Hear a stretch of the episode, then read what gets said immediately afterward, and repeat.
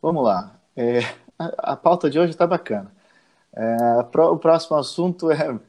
Eu não consigo não rir falando sobre isso, porque foi algo que criou muita indignação, acho que para todo mundo, né? até para aqueles que o apoiaram e votaram nele. É, o presidente afirmou que indicará um dos filhos, o deputado Eduardo Bolsonaro, para embaixador nos Estados Unidos. Esse anúncio foi feito hoje, na quinta-feira, dia 18. Ele provocou reações de protesto nos meios políticos, jurídicos e acadêmicos. É, durante a, é, teve uma cerimônia para que marcou 200 dias do governo. Acho, não consigo entender isso. Aqui só um ponto de comentário. É, é, não dá para que 200? Dane-se, né? É. Vai ficar comemorando agora 250 aí, bodas de ouro, sei lá o que que é. Um troço ridículo isso. A gente não tem mais o que fazer.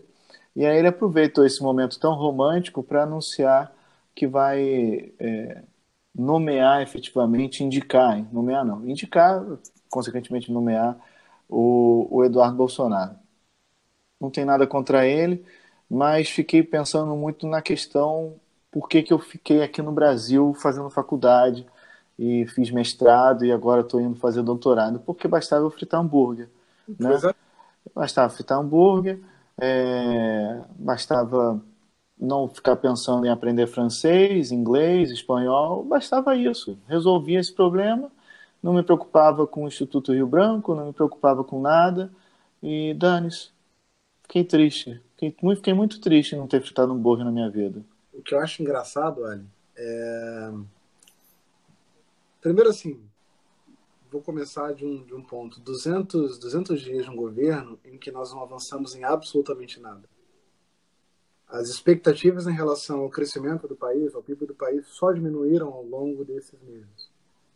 É, mais de 13 milhões, continuam os, os, os, desempregados, não estamos criando postos de trabalho, as principais áreas da economia não retomaram o crescimento, é, a panaceia da Previdência já não é mais aquilo que os especialistas previam, é, o governo tenta estimular a, a economia dando uma de Dilma, e depois o Temer, liberando a FGTS, fazendo medidas paliativas, enfim.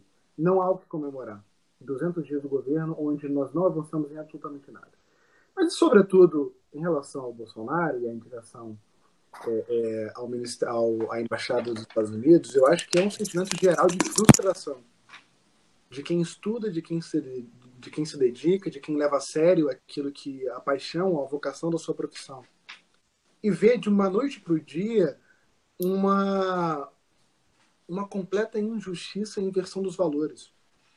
Porque a, a direita foca tanto em meritocracia, foca tanto nas capacidades das pessoas de atingir seus objetivos. Eu pergunto, tecnicamente falando, esquecendo as minhas convicções pessoais em relação à pessoa do Bolsonaro e de todos os seus familiares, tecnicamente falando, levando em consideração a história dos embaixadores brasileiros em Washington, o Eduardo tem capacidade para assumir esse posto? Eduardo entende de política internacional? E aí ele se pauta no seguinte: não, mas ter um, uma pessoa aliada ao Trump. Primeiro, ele não é aliado ao Trump. Eles são puxa-saco do Trump. Eles não são aliados, parceiros estratégicos, comerciais do Trump. E segundo, ainda que o fosse, o Trump pode perder a próxima eleição. E você imagina o conflito institucional tendo um presidente democrata tendo que conviver com um embaixador é, é, de extrema direita. Ou sem nenhuma capacidade institucional, nenhuma capacidade técnica, e nenhuma capacidade de fazer o que o embaixador faz. Ser esse porta-voz do governo brasileiro.